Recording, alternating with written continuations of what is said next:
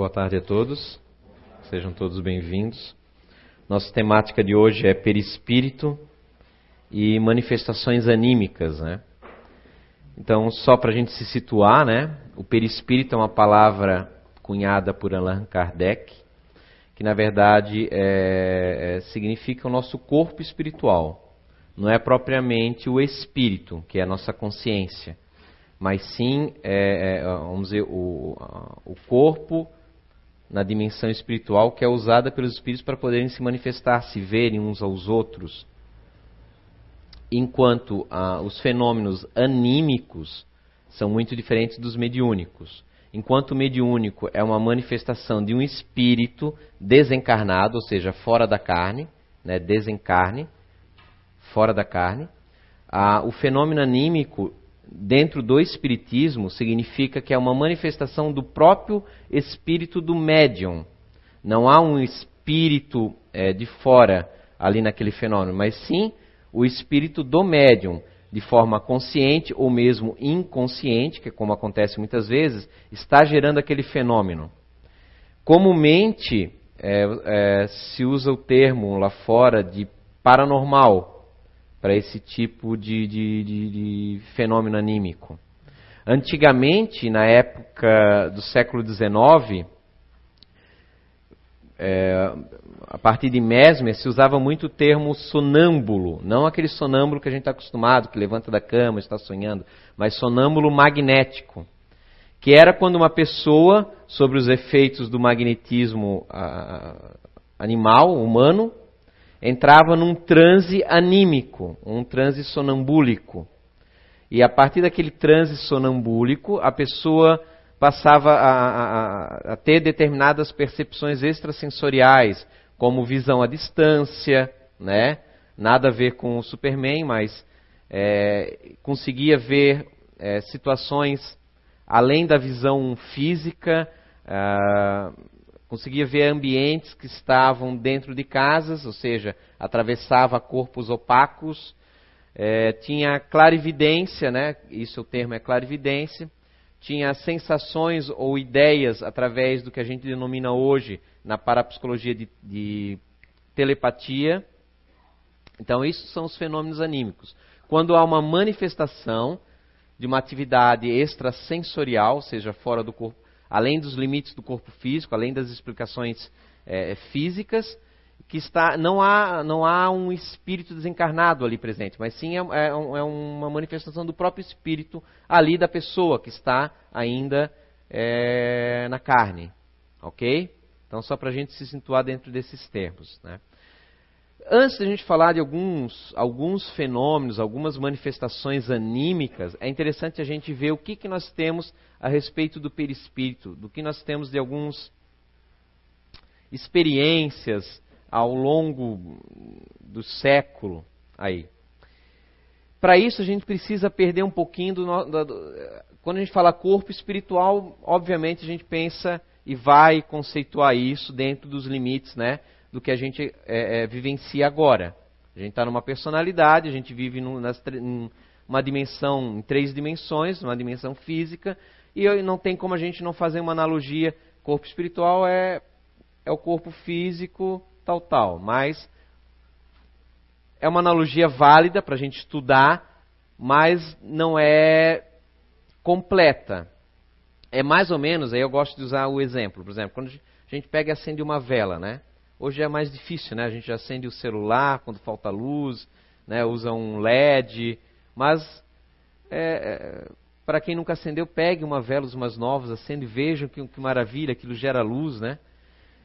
A chama, quando a gente olha de longe, na escuridão, há um, um, um halo em volta dela, da luminosidade. Olhando de longe, parece que há uma bola de luz, há um contorno. Mas é físico, porque a luz é uma onda eletromagnética, tem fótons, né? é algo físico. Porém, não é, não é opaco. Quando, à medida que a gente se aproxima e se esticar a mão, a mão atravessa aquele halo de luz. Então, há um contorno, certo? De algo físico, mas que é mais etéreo, vamos dizer assim, mais sutil do que um propriamente um objeto sólido. E à medida que a gente se aproxima, a própria chama em si, se a gente pega um vareto, a, a, o vareto atravessa a chama.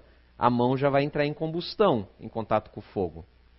É algo físico, etéreo, mas é uma energia, é algo muito verídico. Botou a mão, queimou, né? A gente comprova realmente que aquilo existe, né? Queimo, logo existo, né? Mais ou menos isso, né? Não, não é bem isso, mas tá. Deu, deu para entender. Então, o perispírito, o corpo espiritual, ele é muito complexo. Ele ultrapassa os nossos conceitos de, de, de, de algo concreto. Ele tem o seu contorno né, em forma humana, porque estamos, né, estamos dentro dessa linhagem humana. Mas ele tem, assim como a, a vela, que, que a chama gera aquele halo de contorno, e, e do halo de contorno emite-se vários feixes de luz, que, por exemplo, aqui, como a lâmpada, né, há uma claridade aqui no ambiente, algo físico. Essa claridade provém, por exemplo, vamos dizer, dessas lâmpadas. Certo? Faz parte da lâmpada e impregna todo o ambiente que está aqui, que nos permite enxergar uns aos outros. Sem luz não enxergamos os contornos. O perispírito também, ele tem a sua forma, mas ele não se limita às fronteiras dessa forma. Ele se estende, assim como a chama estende a sua existência por metros, de acordo com o tamanho da chama, até dezenas de metros, e à medida que a gente faz, né, é, percebe a claridade no meio da penumbra, o perispírito também ele se alarga, ele, é, de acordo com a evolução de cada um, possui uma irradiação maior ou menor, mas possui. Isso faz parte. Nós estamos então o quê? Todos nós aqui estamos mergulhados uns nos outros. Se falarmos em dimensão é, energética, fluídica, espiritual, perispiritual. O meu perispírito e, o do Franco e, do, e, dos outros, nós estamos é, é, intercambiando uns com os outros, interagimos. O nosso contorno não, né? O que nós, o nosso corpo físico, mas vai além disso. Então, só para a gente situar e quebrar um pouquinho o conceito é, aquela questão que geralmente a gente acaba limitando o que é o perispírito. Ele é muito mais complexo do que isso. Em 1940, 1950, uh, numa universidade de, de americana, é, Harold Burr, ele fez umas pesquisas muito interessantes, pesquisando é, principalmente a salamandra, um animalzinho, ali, é parecido muito com o lagarto, vamos dizer assim. Ele, ele utilizou na época alguns detectores de pontos é, de voltagens elétricos. E ele observou que ao longo do corpo biológico do, do animal havia uma diferença mínima, microvoltagem, na coluna vertebral e, e no cérebro, diferenciando do restante do corpo. E ele achou muito interessante. Ele começou a, a pegar espécimes mais novos e verificou que essa, esse eixo, que ele denominou eixo elétrico, estava presente desde a mais tenra idade do filhote. E ele continuou a, a, a tentar verificar mais, até que ele montou um laboratório e verificou que até o óvulo da fêmea possuía é, esse eixo elétrico que lhe intrigou muito. Mesmo o óvulo ainda não fecundado possuía isso. E ele pensou: será que esse, essa diferença elétrica ali, naquele, naquele ponto biológico, era o mesmo que se estendia ao longo da evolução do, do daquele, daquela salamandra? Então ele, ele injetou é, uns produtos químicos de coloração e verificou que essa, esse, essa substância de cor, ela se ela impregnava, à medida que o animal ia crescendo, impregnava o cérebro e a coluna vertebral. Então ele eh, deduziu corretamente que aquele eixo lá no óvulo era o mesmo eixo que acompanhava a, toda a evolução, a fase adulta até a velhice daquele animal. O que, que isso tem de interessante? Ele percebeu, então, ele deduziu que aquele eixo elétrico presente no óvulo antes da fecundação aparentava ser quase como um mapa energético de como deveria se desenvolver o sistema biológico. Isso foi, isso foi uma das observações. Nada conclusivo, mas daí a gente vai juntando a pecinha do, do, do quebra-cabeça dentro disso.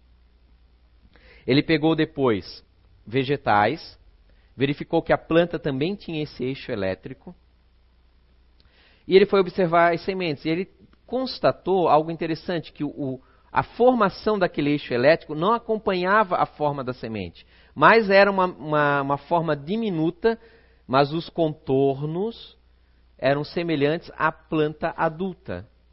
Ou seja, ele chegou dentro da, da, da intuição dele que era como se fosse realmente um modelo é, é, eletromagnético presente que talvez fosse um mapa para as células seguirem e formando a parte física. É uma conclusão dele. Obviamente, dentro da interpretação dele. Paralelo a, a, ao Burr, surgiu na Rússia o Simon Kirlian, o criador da máquina Kirlian, que por acaso, mas ele, por acaso eles acabaram descobrindo aquela, aquela fotinha famosa, foto da aura, né, que costumam se dizer, e, mas ele começou a pesquisar muito a respeito disso. E foram aos poucos se constatando que aquela fo na foto conseguia se ver é, determinadas, algumas doenças, antes dela se manifestar plenamente no corpo físico. Mas na Romênia, um pesquisador do Métrisco, ele fez uma, uma, um, um, seguinte teste. Ele fez esse teste porque é, o Kirlian ele fez, antes do, do, do nosso amigo polone, uh, romeno lá fazer, ele pegou umas folhas, tirou na foto killer, ele cortou as folhas pela metade e tirou a foto depois. E o que ele achou o Kirlian interessante é que a foto, apesar da folha estar cortada pela metade, na foto ela aparecia o halo energético inteiro da folha. Que é, é chamado na, na foto Kirlian de efeito fantasma. Ou seja, como é que pode? A, a folha está fisicamente é só a metade, mas aparece o contorno inteiro da folha. E na Romênia, o que, que o, o, o, pesquisador fez? Ele pegou uma folha, ele fez um, um, uma incisão, um corte, uma roda oca no meio e tirou a foto. Quando ele é, foi revelar a foto, aparecia o halo energético da folha inteira e no meio onde havia o vácuo, o buraco, aparecia um halo de uma folha em miniatura completa. Nisso se chegou à conclusão, e chegou-se a algumas teorias é, de conceitos da, de que nós temos, teríamos é, o nosso corpo energético seria um holograma, mas em que uma parte é, possui a informação do todo. E foi muito interessante essa, essa pesquisa. Paralelo a isso, décadas depois, nós vamos ter o Hiroshi Motoyama, um pesquisador. Ele desenvolveu um, um, um aparelho de também de, de microvoltagem, mas que você não tocava no corpo. Ele detectava campos magnéticos mínimos. E o que, que ele fez? Como o Motoyama ele, ele tinha, vinha de uma cultura é, é, é, vamos dizer assim, é, mesmeriana, apesar talvez dele não ter estudado mesmo, mas nesse conceito do, do magnetismo animal, ele pegou o, o, os mapas antigos é, hindus, onde se falava os centros de força, chamados chakras, na literatura hindu e esotérica, e ele foi medir esses pontos. Ele constatou que havia diferenças é, é, eletromagnéticas na detecção exatamente nesses pontos, que lhe chamou muito a atenção. Paralelo a isso, outras pesquisas, usando os mapas chineses dos chamados canais e meridianos, que são esses canais que a acupuntura há séculos diz que existem em termos de energia, e que é, é, é, é o raciocínio que a acupuntura funciona através deles, se fez al, al, algumas injeções nesses pontos de, vamos dizer, de substâncias que poderiam ser acompanhadas através de aparelhos, e essas substâncias, interessantemente, elas seguiram é, é, aqueles canais fisicamente inexistentes, mas que a literatura antiga chinesa falava que existia, se, seguiram como se concentrados naqueles pontos. Claro, eh, saindo um pouco às vezes daquele canal, mas mantendo certa concentração exatamente naqueles pontos dos mapas antigos. Esses centros de força, esses canais é, chamados de meridianos na literatura chinesa, de nades na literatura hindu, é, são é, como o corpo físico possui os seus organismos, suas veias, são é, fazem parte do nosso perispírito. Não são unicamente a composição do perispírito, mas fazem parte também. São pontos de ligação entre o, um, o nosso corpo mais etéreo, na dimensão espiritual, e a ligação entre nosso corpo biológico, o nosso fluido vital, que é esse fluido chamado de prana, de ki no Japão, que é considerado como um, um, conceito que dá energia, que dá a vida aos seres vivos, aos seres humanos, animais e vegetais, são, é, é, é, são através desses aparatos, esses centros de força, esses canais energéticos, que levam a energia que mantém as nossas milhões, bilhões de células em atividade, que animaliza a matéria. Junto com esse trabalho do, do Motoyama, na, nos Estados Unidos, a Valerie Hunt, uma médica, ela utilizou parecido com o Motoyama, um, um, detector, só que ele era colocado junto à pele, e ela colocou justamente na pele, nesses pontos que são os centros de força de acordo com a literatura. E diante de uma escala variando em toda a pele humana, é, de 100 indo até 300, ela encontrou pontos que chegavam a mil na escala, que não tinham sido catalogados essas diferenças de potenciais até então. Então ela conseguiu, vejam só, através das experiências que, obviamente, nem sempre são aceitas pelo sistema acadêmico porque acabam abrangendo é, é, conceitos não físicos que a ciência acaba não abordando.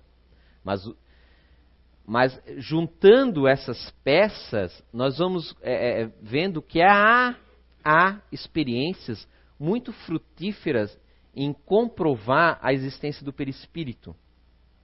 Para nós, né, principalmente ocidentais, que temos essa cultura positiva de, de, é, de montar um sistema, de, de, de tentar comprovar isso através do que nós denominamos de ciência.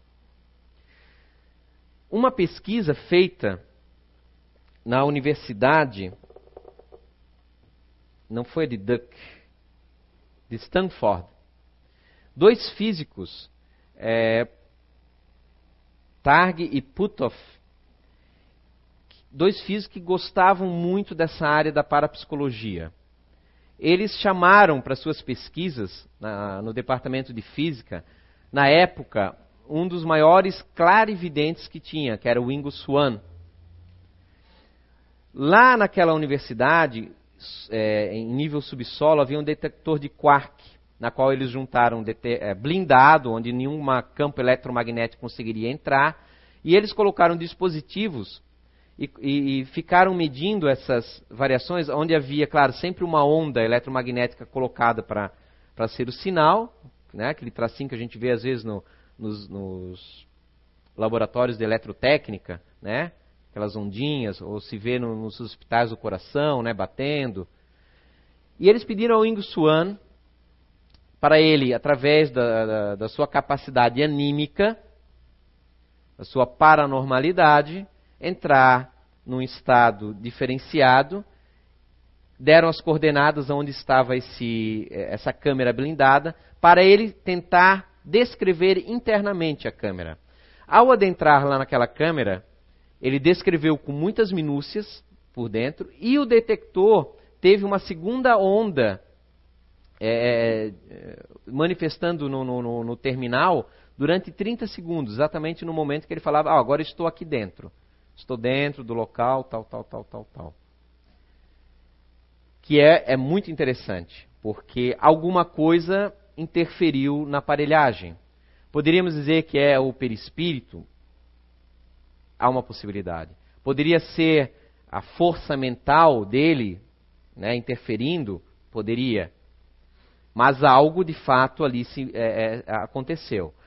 O Ingo Swan, junto com Harold Sherman, que foi outro grande paranormal na época, que publicou livros, inclusive, foram muito usados durante a Guerra Fria entre União Soviética e Estados Unidos para fazer espionagem é, contra os, os, soviéticos, claro que de lá também.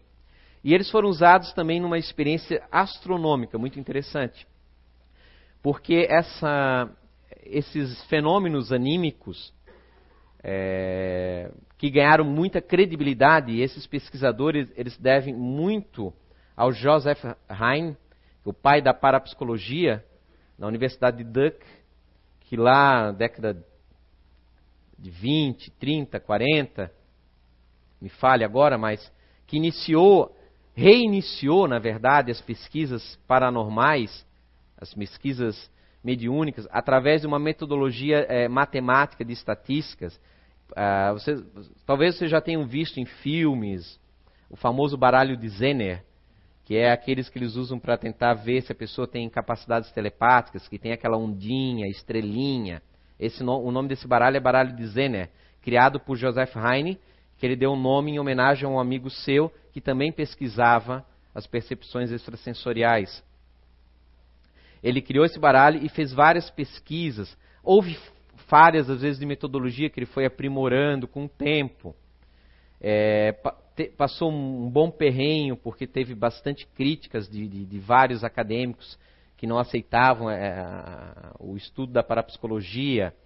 Mas aos poucos ele foi indo. Mas mesmo assim, dentro da parapsicologia, surgiu vários é, linhas diferentes e, em que atacavam o, o, o Heine, porque o Joseph Heine ele, ele, ele, fez essa pesquisa, mas ele tinha é, na mente dele que tudo isso culminaria é, na aceitação de que realmente a consciência sobrevive de alguma forma pós-mortem.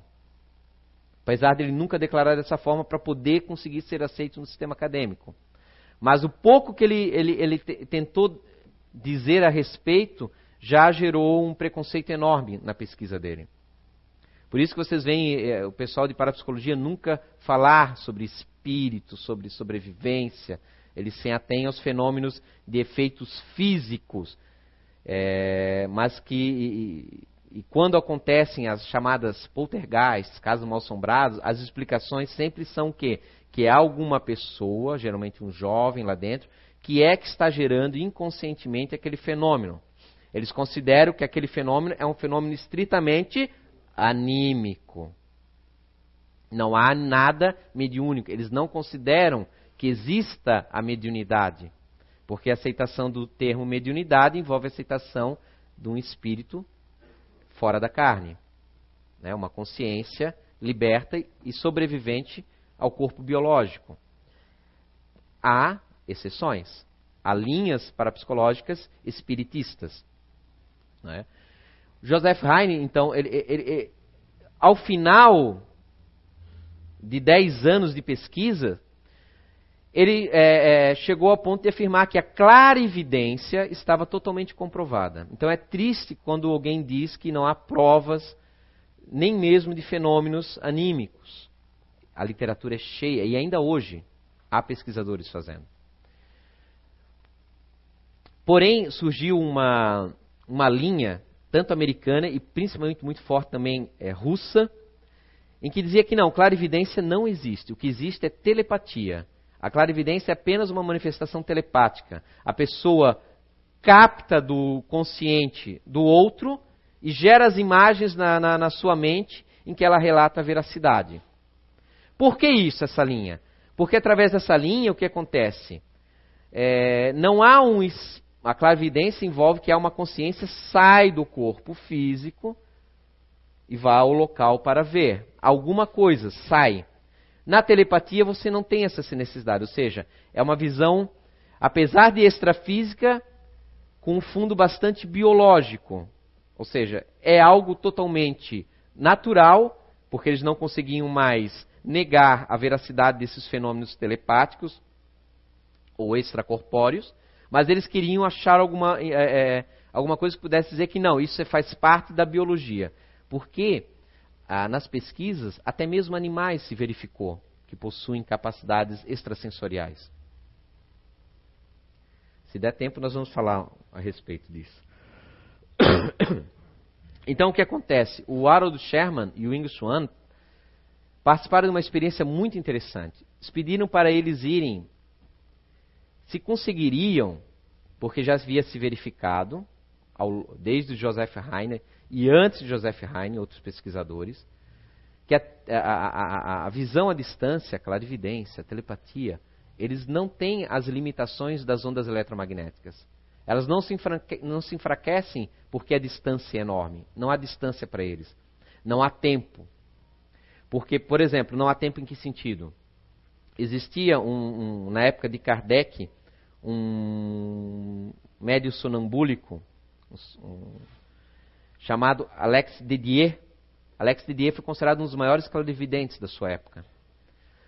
Ele era colocado em transe e, inclusive, o, o grande é, mágico francês, Robert Houdin, não é o Houdini, americano, depois que ficaria mais famoso do que esse francês, que é o pai, o Houdin, esse francês é o pai, vamos dizer, da mágica moderna, ilusionista. Foi nessas sessões para tentar ver se havia truques. Ele, inclusive, relata depois, não, não consegui identificar nenhum truques, realmente é, é incrível o que eu observei. O Didier, ele simplesmente eles pegavam um baralho, e, sem ninguém ver, para não dizer que era telepatia, que ele estava captando da mente de quem estava entregando o baralho, passava uma carta para cá e uma para lá. Ele dizia qual era a carta que, tinha, que ele tinha recebido, se virava, se comprovava. Mas havia um fenômeno ali muito interessante. Muitas vezes ele falava já qual será a próxima carta que você vai tirar tiravam posteriormente. Ou seja, a clarividência muitas vezes tem a capacidade é, de ver algo que ainda não aconteceu. A chamada premonição, que é tão intrigante para nós. E voltando ao, Harold Sherman e ao Ingo Swan, eles relataram, pediram para que eles tentassem ver Marte, Júpiter, Vênus, e eles relataram alguns, alguns pontos que os astrônomos falaram, não, bateu, é verdade. Mas eles po poderiam ter conseguido essa informação. Porém, na época, eles relataram determinados fenômenos naqueles planetas que até era contraditório às teorias vigentes, que só foi verificado alguns anos mais tarde, através de satélites, que eles estavam corretos nas suas afirmações. Ou seja, ali não há telepatia. Telepatia de quem? Não há ninguém que havia visto aqueles ambientes hostis, astronômicos, numa distância fenomenal, longe até mesmo, vamos dizer assim, dentro das teorias do inconsciente coletivo, é, é, que, que, tanto se difunde, é, que o, o, o, o médium entraria em contato com essa inconsciência e acessaria a memória de qualquer pessoa. Neste particular fenômeno de clarividência astronômica, não havia, é, era além até do próprio planeta. Porque a telepatia não é aquela coisa que a gente acha, que a gente vê nos filmes. Oh, se entende literalmente o que a pessoa está pensando. É, é mais fácil do telepata captar as emoções do que propriamente uma ideia, uma imagem. Havendo sim alguns anímicos extremamente poderosos nos tempos passados e, e do século XIX, século XX, na atualidade ainda há alguns. Então é, é, vejam só como as coisas são. É, vão se encaixando. Dentre esses, essas capacidades anímicas, havia também uma senhora, Edith Hawthorne, que está presente num ótimo livro que ela possuía a capacidade chamada de psicometria. Ou seja, aquilo que vocês já viram talvez em documentários que se, se, se, usa, se usa até, principalmente no norte-americano, que a pessoa no contato com o objeto ela consegue dizer de quem era, onde está a pessoa. É um, é um tipo de clarividência muito especial próprio daquela pessoa. Eram, é, é, é, esses relatos estão presentes no livro chamado Enigmas da Psicometria, de um italiano chamado Ernesto Bosano, lá do comecinho do século XX, que pesquisou muito variados tipos de fenômenos mediúnicos e anímicos. É, é, a Edith ela tinha em correspondência com um senhor chamado é, Jonas, acho que, que, que é o Jones. E ela fez uma experiência. Ele mandaria no embrulho algum objeto, algum minério, alguma coisa para ela. Ela relataria isso em carta, mandaria para ele e ele verificaria se é verídico ou não. Num desses objetos, sem desembrulhar, ela viu que era rígido. Então ela teve a sensação de que aquilo era um carvão ela viu, ela viu uma, uma mina, viu três pessoas olhando uma parede negra enorme, preocupados.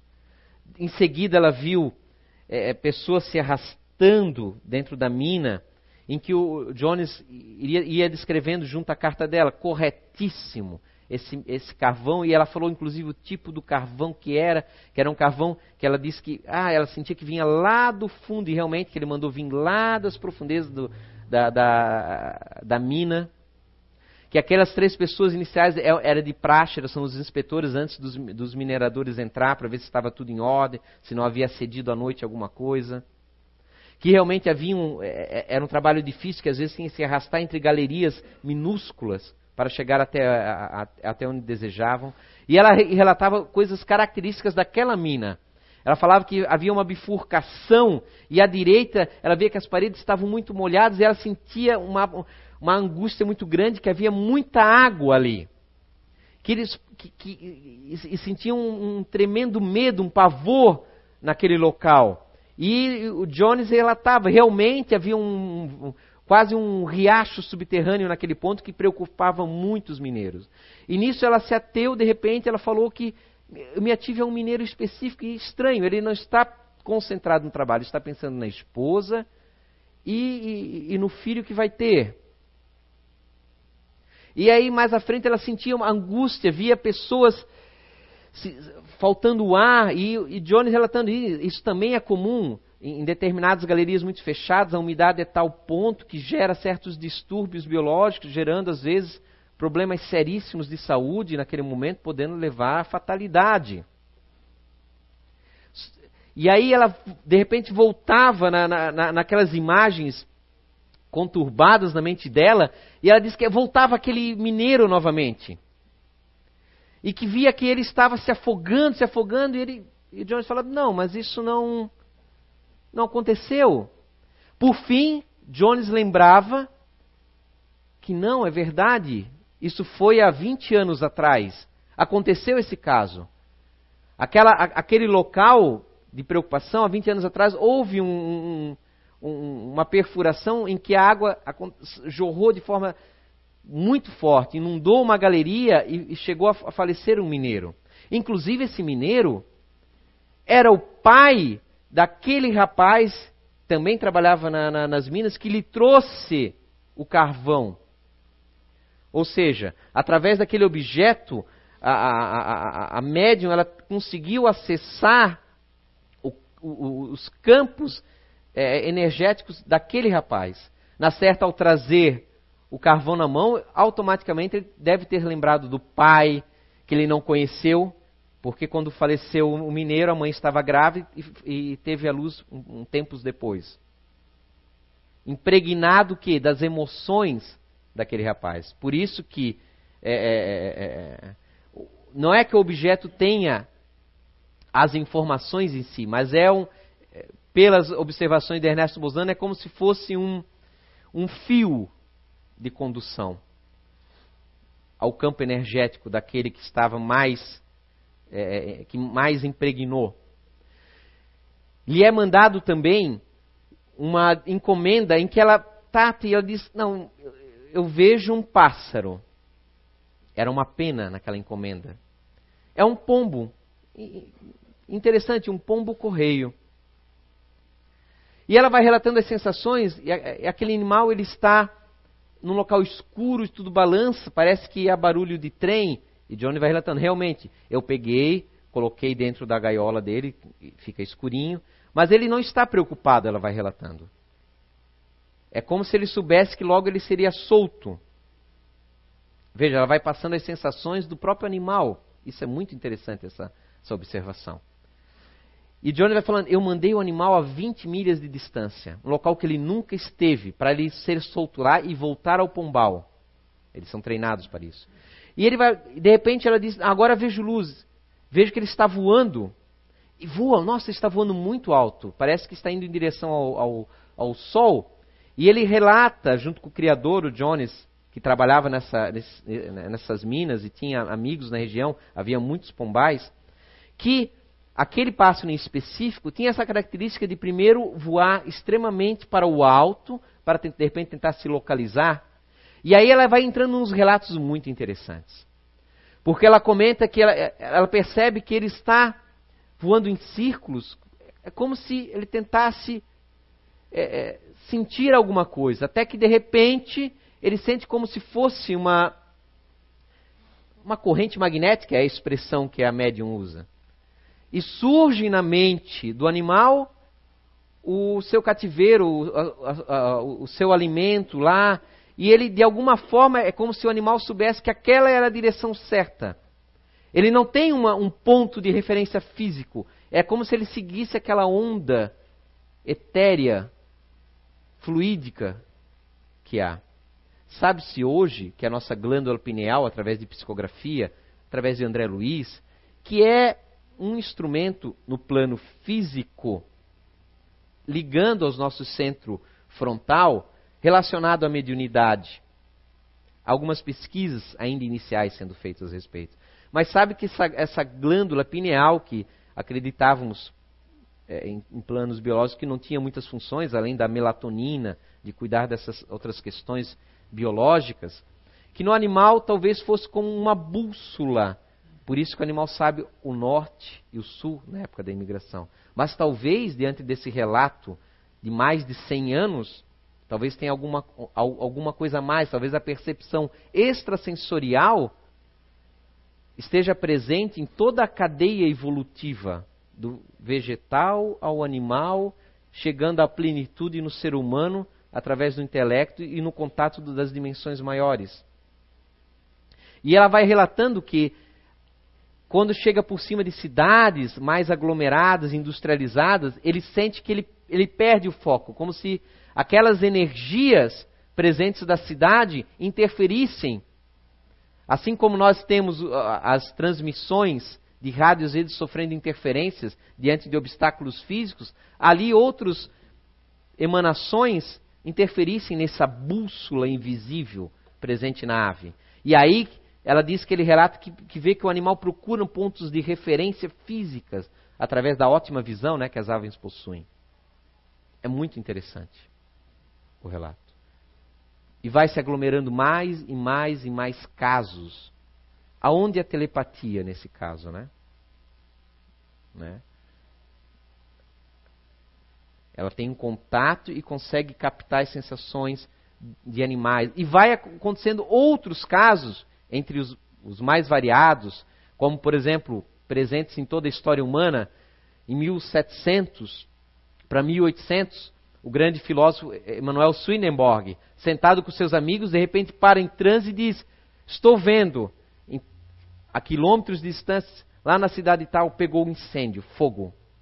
E lá não tinha internet naquela época. Então, dias depois vinha lá, que eles entregavam informação a cavalo, para quem não sabe. Entregar, olha, queimou a mansão tal. E acontecia. Andrew Jackson Davis, nos Estados Unidos, esse médium que era, através de passos, colocado em transe sonambúlico magnético, passava naquele momento a ter a capacidade de enxergar os órgãos internos das pessoas. E aí, junto com espíritos que lhe acompanhavam, receitava remédios. Olha, o seu fígado não está bem, porque ele via colorações diferenciadas que para ele lhe indicavam determinada enfermidade no corpo físico. E aí vinha um espírito para lhe dizer, lhe receitar, porque ele era uma pessoa sem estudo, como era comum no século XVIII, século XIX. Escreveu transe, é, nesses transes mediúnicos obras filosóficas incríveis, muito, muito, muito, muito, muito além da sua capacidade naquela vida, né?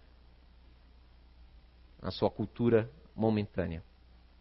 Então nós temos uma quantidade de manifestações anímicas estrondosas, ricas, que é uma pena que não dá para colocar tudo aqui para nós. Mas vamos, na atualidade, há pesquisas comprovando essas capacidades que nós temos, essa, esse perispírito que nós utilizamos, que são nas experiências de quase morte. Desde 1975, quando Raymond Mond lançou seu livro Vida Depois da Vida, esse filósofo, psicólogo, que chacoalhou, eh, criou-se um, um eh, tocou vários pesquisadores que voltaram a pesquisar o extrafísico, o, o fora eh, do comum. Começou a se pesquisar muito, como o Eben Alexander, um neurocirurgião que há poucos anos sofreu uma doença é, que ele botou em coma e houve paradas das ondas cerebrais e ainda assim teve visões naquele momento que ele estava em coma, mas como? Ele pergunta. É um grande divulgador da, dos casos de EQM. Se meu cérebro estava ausente, como eu posso ter tido sonhos? É, Samparnia hoje é um dos grandes pesquisadores da atualidade. É um pesquisador, um médico, que trabalha com ressuscitação de, de, de pessoas que naquele momento tiveram alguma parada cardíaca. Então ele acumulou casos de experiências de quase morte há mil, centenas. Ele tem uma conotação material, ele procura evitar uma conotação espiritual, porque ainda hoje, passados 150 anos, ainda permeia o preconceito do estudo da paranormalidade, da mediunidade. Mas provas Há muitas. 150 anos de provas de pesquisadores. Desde Ernesto Bozano, William Crookes, Lauder Long, desde do, do, dos atuais, é, Joseph Heiner, é, é, Albanergi, estudando é, crianças que lembram de vidas passadas, o Hernani Guimarães Andrade.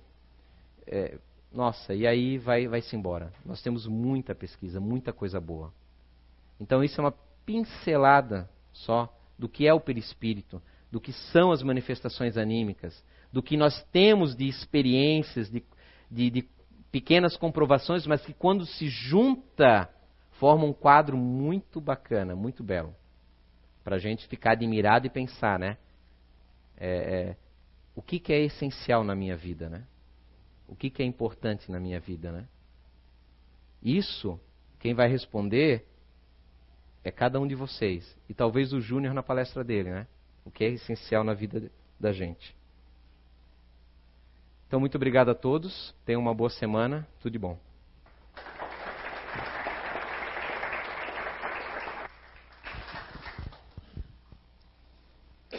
Hoje o nosso passe será coletivo. É, os nossos o maior número de voluntários estão na feira ainda da bondade, da da amizade e da bondade. É, não deixa de ser. E por esse motivo, então, nós vamos ter o nosso passe coletivo. Aquietando a nossa mente, fechando nossos olhos e acompanhando a oração que o André irá fazer.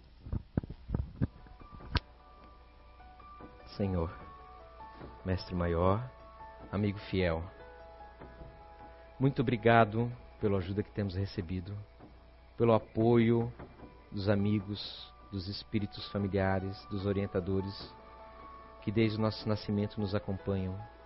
Obrigado pelas oportunidades que temos pelas que não soubemos aproveitar, pelas que virão com certeza, pelo aprendizado que ora temos, pelas dificuldades que muitas vezes machucam o nosso ego, mas clareiam a nossa mente, nos conduzem à humildade, ao respeito ao outro, à compreensão ao outro, à empatia, que nos tira o sarcasmo, que nos tira o rancor, que nos conduz realmente assim a nos unir numa grande amizade, numa fraternidade, a sermos um grande aglomerado chamado família.